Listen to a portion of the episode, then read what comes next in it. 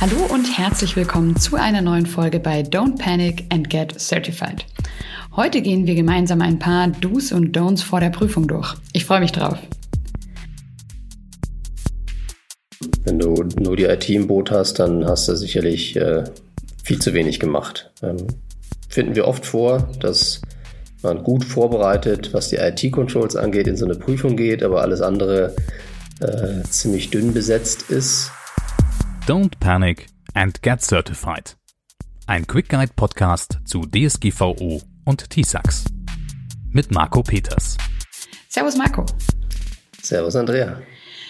Ich habe ja jetzt schon so ein paar Folgen mit dir gemeinsam aufgenommen und da habe ich natürlich schon so einiges gelernt.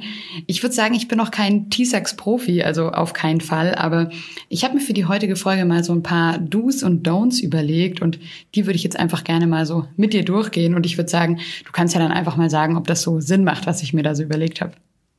Okay, schieß los. Als erstes Du habe ich jetzt mal aufgeschrieben, Hilfe holen als Überschrift, weil bei mir schon so rausgekommen ist, dass einfach in einem normalen Unternehmen, sage ich mal, einfach nicht so die Kompetenz und das Wissen da ist, um diese TISAX-Prüfung da gut hinzubekommen und das nötige Wissen da zu haben und dass es vielleicht einfach sinnvoll ist und hilfreich, vielleicht am Ende sogar auch kostensparender, wenn man sich da einfach externe Hilfe holt, wie jetzt zum Beispiel bei dir. Da kann ich ja nur, nur Ja sagen. Nein, natürlich ist es sinnvoll. Ähm, Erfahrungswerte, die man da einkaufen kann, die sind total sinnvoll. Ähm, man sollte natürlich einen Berater wählen, der schon eine andere Prüfung gemacht hat. Nein, ich meine natürlich viele, viele Prüfungen gemacht hat, weil je mehr Prüfungen der Berater gemacht hat, desto besser kann er dann auch wirklich dazu beitragen, dass das zu Erfolg führt. Als nächstes habe ich aufgeschrieben, gut vorbereitet sein. Also dann, wenn der Tag der Prüfung naht, dass man nicht das Gefühl hat, oh shit, ich habe hier die Maßnahmen noch nicht umgesetzt oder ich weiß gar nicht, was ich erwartet, sondern dass man wirklich seinen Maßnahmenkatalog abgearbeitet hat und quasi ja sicher entspannt in die Prüfung gehen kann und eigentlich weiß, okay, wir werden es bestehen und sogar sehr, sehr gut bestehen.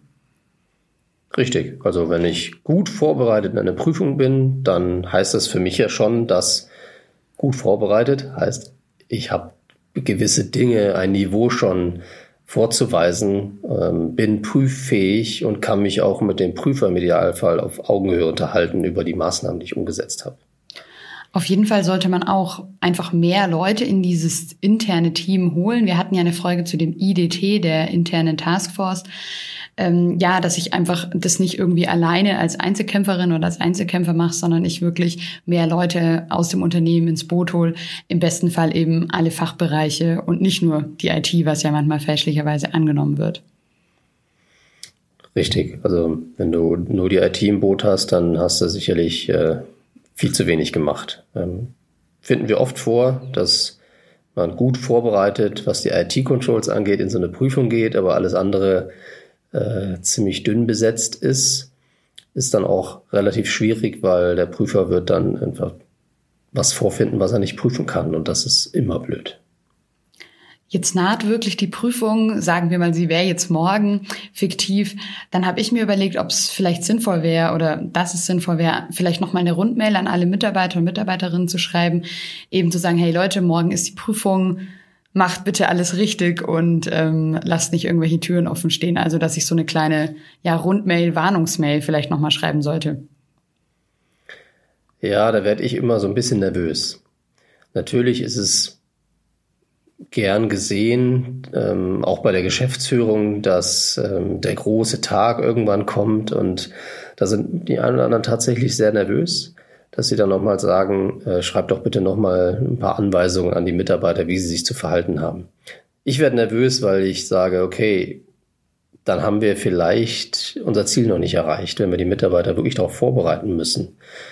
Ähm, dann, dann ist schwierig. Erleben wir aber oft, weil wir erleben oft, dass dann wirklich eine, eine Anleitungs-E-Mail kommt, äh, heute bitte nicht den Feuerlöscher in die Tür stellen, heute bitte wirklich die, den Eingang besetzen ähm, und so weiter.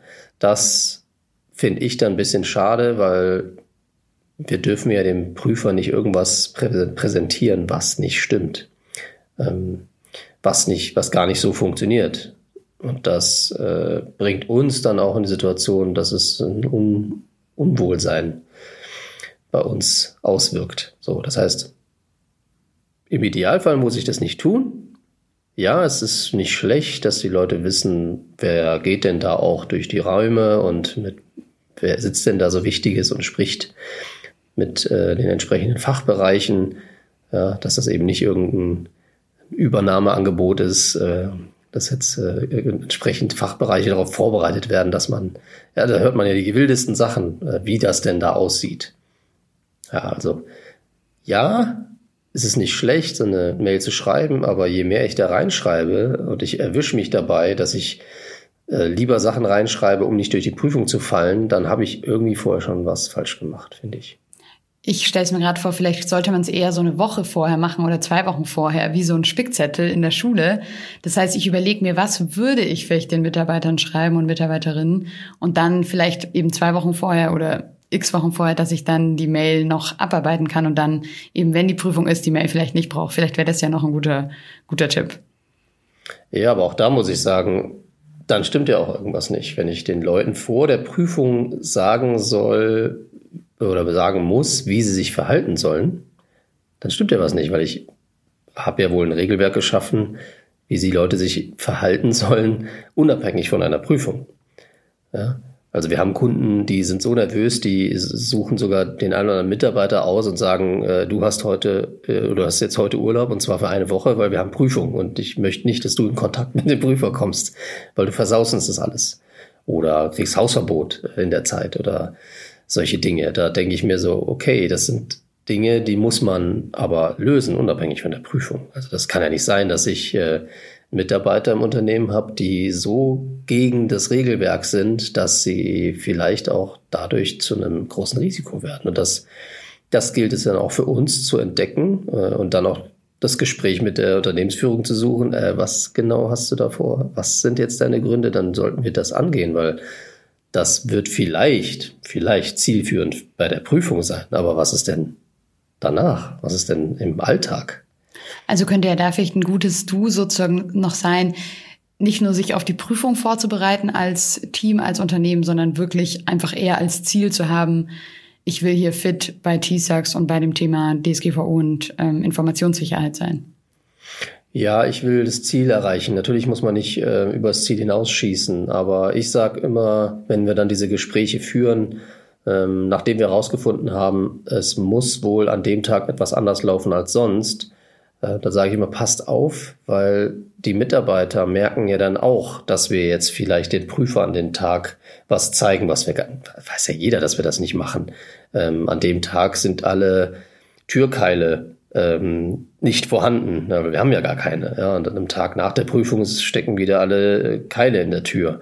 Ähm, dann weiß jetzt letztendlich auch jeder Mitarbeiter, ah, wir haben dem Prüfer was anderes präsentiert. Und das ist nicht schön, weil dann ähm, hat man ein nicht so echtes äh, Managementsystem, man hat nicht so ein echtes Regelwerk. Ähm, und ich sage immer, was ist denn, wenn der Mitarbeiter mal das Unternehmen verlässt? Ja, ich will nicht sagen, er spricht vielleicht schlecht darüber, aber er hat zumindest im Hinterkopf, äh, ja, die werben da mit ihrer TISAX-Zertifizierung, aber ich weiß genau, wie das abgelaufen ist. Also das, ich würde es eher, eher versuchen, das zu vermeiden, tatsächlich ähm, mit den Leuten so zu sprechen, dass man das Ziel erreicht mit den Dingen, die man tatsächlich umgesetzt hat. Okay, alles klar. Was ich mich noch gefragt habe, wäre es denn vielleicht ein gutes Du, das einfach auch, um die Relevanz zu zeigen, vielleicht bei diesem, bei dieser Prüfung an diesem Tag dann auch Chefs, Führungskräfte, Geschäftsführung und so weiter mit dabei sind? Ist eine gute Sache, hören wir sehr oft. Ähm, natürlich möchte der Prüfer auch dass ähm, eine Führungskraft dabei ist, im Idealfall Vorstand, Geschäftsführer, wie auch immer. Ähm, natürlich sagen die auch immer, ihr müsst nicht an allen Tagen der Prüfung permanent dabei sein, aber man, es wäre nicht schlecht, wenn man sich mal sieht, man beim Kickoff dabei ist, beim, bei, der, bei der Eröffnung des Audits dabei ist und natürlich bei dem, beim Abschluss. Am letzten Tag gibt es ja nochmal eine Zusammenfassung, dass man da auch äh, anwesend ist. Ähm, das macht natürlich Sinn. Ähm, was wären hier Do Don'ts, wenn du dann Geschäftsführer hast, die dann dazukommen und äh, alles in Frage stellen? Wenn Leute dazukommen, die äh, die Verantwortung hier letztendlich tragen, aber gar nicht wissen, wovon wir sprechen. Also da, das, das kann schon relativ unangenehm werden. Also ja, müssen dazukommen, aber einfach nur neben all den Terminen mal da vorbeischauen und äh, nichts sagen oder wenn, dann was Falsches, das würde ich nicht empfehlen. Also wir haben ja schon darüber gesprochen in anderen Folgen, dass die Geschäftsführung muss im Boot sein. Das heißt, ähm, sie sollte schon relativ genau wissen, was denn da passiert und äh, was für ein Regelwerk sie denn auch hier freigegeben hat und was das alles letztendlich auch zu bedeuten hat, um vielleicht nicht auf Augenhöhe mit dem Prüfer zu sprechen, wie es jetzt der ESB macht, aber in etwa schon zu wissen, was denn jetzt hier Sache ist. Aber es klingt so, als ob du das schon erlebt hast, oder? Also, dass wirklich völlig planlose ähm, Geschäftsführer oder Vorstände dann mit dabei waren. Ja, leider haben wir das schon erlebt, ja. Okay, also auch nicht nur dabei sein, sondern ganz wichtig ist, du auch natürlich mit ins Boot holen. Die sollten auch Ahnung haben. Ja, das wird der Prüfer auch nicht äh, toll finden, weil dann wird er vielleicht nochmal zurückblättern und in das eine oder andere Control das auch entsprechend so notieren, weil ein Managementsystem ohne das Management wird ein bisschen schwierig. Ist es denn hilfreich, sich für diese Prüfung dann auch besonders einfach schick zu machen, um auch einen guten Eindruck zu machen als äh, Unternehmen, als Mitarbeitende? Hm. Äh, haben wir auch schon erlebt, äh, dass ich sage jetzt einfach mal beispielhaft, der IT-Chef normalerweise in kurzen Hosen rumläuft und am Tag des Audits dann im Anzug auftaucht. Ähm, ja, gegenseitig Respekt zeigen hat vielleicht auch was mit dem äußerlichen Auftreten zu tun, aber man muss da auch nicht übertreiben. Also tatsächlich ähm, ist das jetzt nicht unbedingt eine Sache, die ich jetzt hier sagen würde, das solltet ihr alle machen, macht euch schick an dem Tag des Audits. Ähm, nein, also ähm, Auditor ist auch nur ein Mensch und äh, heißt auch nicht, dass äh, das äh, in kurzen Hosen überlege ich gerade. Nee, habe ich noch nicht erlebt, aber du weißt, was ich meine. Also ich würde da nicht übertreiben. Ähm, bitte nicht alle mit Schlips im Kragen antreten, äh, insbesondere nicht, wenn ihr das sonst nicht macht. Okay, gibt da auf jeden Fall, glaube ich, wichtigere Themen dann wahrscheinlich. Ja. Kommen wir vielleicht mal zu den Don'ts. Da habe ich als alleroberstes direkt mal aufgeschrieben, dass es gar nicht geht, eben wirklich 0,0 vorbereitet in diese Prüfung zu gehen und eben dann zu erwarten, dass der Prüfer quasi diese Gap-Analyse durchführt und mir dann sagt, welche Maßnahmen ich machen soll. Das klingt vielleicht erstmal für viele, denke ich mir, einfacher oder günstiger, aber im Endeffekt, das kam ja jetzt auch schon öfter mal im Podcast, dass es eher nach hinten losgeht und dann am Ende wahrscheinlich teurer und komplizierter, aufwendiger, langwieriger wird am Ende. Ja klar, ich habe Zeit verloren. Ähm, ich habe den größtmöglichen Maßnahmenkatalog vom Auditor bekommen, der auch nicht wohlwollend ist, weil der Prüfer findet das sicherlich nicht toll, vorbeizukommen, seine Prüfung zu planen, um ein ISMS zu prüfen und dann findet er gar keins vor. Also das ist nicht, nicht gut und ähm, ähm, ist insofern ein ganz krasses Don't, weil wir hier tatsächlich eigentlich dann am meisten zu tun haben. Und genau wie du es gesagt hast, letztendlich wird es teurer sein, als wenn man sich vor jemand geholt hat, der einen besser darauf vorbereitet. Es gibt andere Zertifizierungen, da ist das tatsächlich immer noch zielführend. Ich finde es auch nicht gut. Ja, du holst dir den Prüfer und der wird dir dann schon sagen, was du noch machen musst und dann kriegst du das Zertifikat. Das ist bei TISAX nicht so und ähm, das ist ehrlich gesagt auch gut so. Ein gutes Beispiel ist dafür ja vielleicht so eine Fahrprüfung, da muss ich jetzt gerade dran denken. Da ist es ja auch am besten, man schafft es gleich beim ersten Mal und macht es nicht irgendwie dreimal, um zu merken, dass das Einparken immer noch nicht so gut funktioniert. Ja, das wird ganz sicher nicht klappen. Ein Mythos in dem Zusammenhang ist ja ähm, wahrscheinlich auch, davon hatten wir es auch schon, dass man diese AL2-Zertifizierung, dass die allgemein oft so als leichter zu bekommen oder easier einfach so ein bisschen äh, empfunden wird als die AL3 und das ist ja nicht der Fall. Ja, sie ist leichter im Sinne von der Tiefe der Prüfung, aber was den Aufwand angeht, was was du jetzt als äh, ISB in Vorbereitung für die Prüfung alles machen musst. Du musst deine, deine Maßnahmen Umsetzung dokumentieren. Du musst äh, beschreiben, wie hast du denn welche Maßnahme umgesetzt, weil der Prüfer kommt ja nicht vorbei. Der Prüfer wird auch nicht die Zeit haben, jedes Control in einem Telefoninterview ähm, sich so erklären zu lassen, wie es jetzt beim AL3 der Fall wäre vor Ort. Ja, das heißt, äh, du musst sehr, sehr viel schreiben, sehr, sehr viel dokumentieren und auf schriftlichem Wege deine Maßnahmen erklären. Und das ist äh, sehr hoher Aufwand. Also wenn man jetzt sagen würde, was von beiden ist jetzt aufwendiger, hebt sich letztendlich auf. Eine andere Fehlernahme ist ja, dass man es vor allem auf die IT eben fokussiert. Und da wäre ja ein Don't auf jeden Fall, dass man eben nicht nur die IT auf dem Schirm hat beim Thema T-Sax, sondern eben ja alle Abteilungen des Unternehmens letztendlich, weil ja alles wichtig ist in Bezug auf die Informationssicherheit. Genau, also T-Sax ist ja keine IT-Zertifizierung, denken manche, ist aber nicht so. Es ist auch kein IT-Sicherheitsbeauftragter, sondern bei TISAX haben wir den Informationssicherheitsbeauftragten. Es geht hier um Informationssicherheit und da spielt natürlich IT immer mehr eine Rolle, aber das reicht uns natürlich nicht. Wir haben viele, viele Punkte. Ähm, wenn wir jetzt nur das Beispiel Personalsicherheit nehmen, wo IT eine ganz kleine Rolle nur spielt. Und wichtig ist ja auch, äh, also ein Don't wäre auch, dass man den Datenschutz so außen vor lässt. Und der Datenschutz ist ja auch ähm, bei TISAX ein relevantes Thema. Ja, und nicht nur der Datenschutz. Ähm, wir haben ja, TISAX werden ja auch geprüft, was habe ich denn für gesetzliche Verpflichtungen neben den vertraglichen Verpflichtungen. Und gesetzliche Verpflichtungen, klar, äh, haben wir alle auf dem Schirm. Datenschutz ist ja irgendwie neu, gab es ja noch nie. Ähm, das ist jetzt neu, das müssen wir jetzt alle machen und das wird natürlich auch geprüft, inwieweit ähm, hat man jetzt Vorgaben der DSGVO umgesetzt.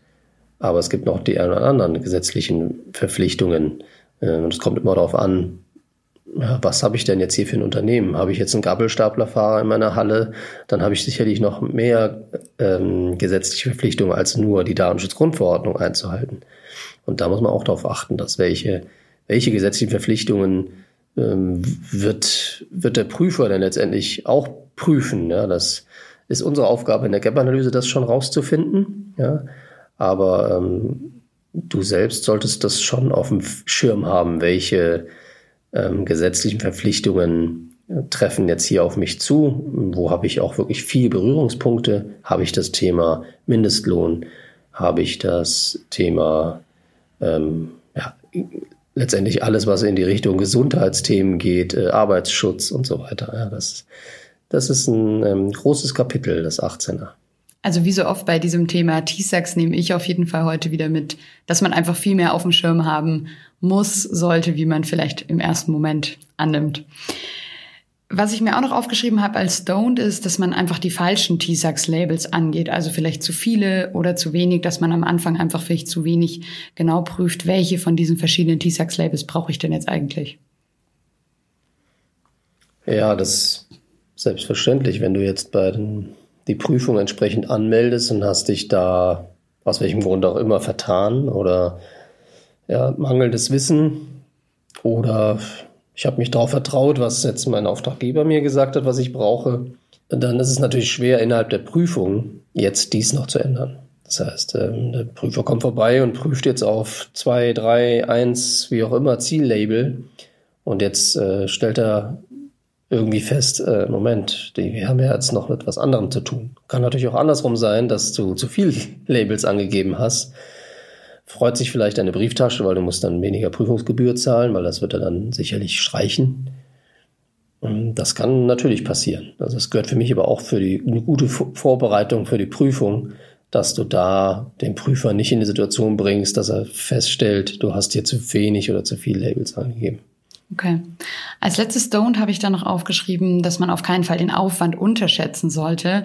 Ich kann mir vorstellen, dass auch viele Kunden auf euch zugehen und denken, das ist vielleicht in ein paar Tagen, Wochen, Monaten geplant und fertig alles mit der Prüfung. Und du hattest jetzt ja auch schon mehrmals gesagt, dass man schon so grob vielleicht ein Jahr dafür rechnet, aber manche Unternehmen, gerade wenn sie auf verschiedene Standorte verteilt sind, ja auch wirklich zwei Jahre brauchen, bis sie dann fertig sind mit der Prüfung oder durch sind mit allen Maßnahmen. Ja, richtig.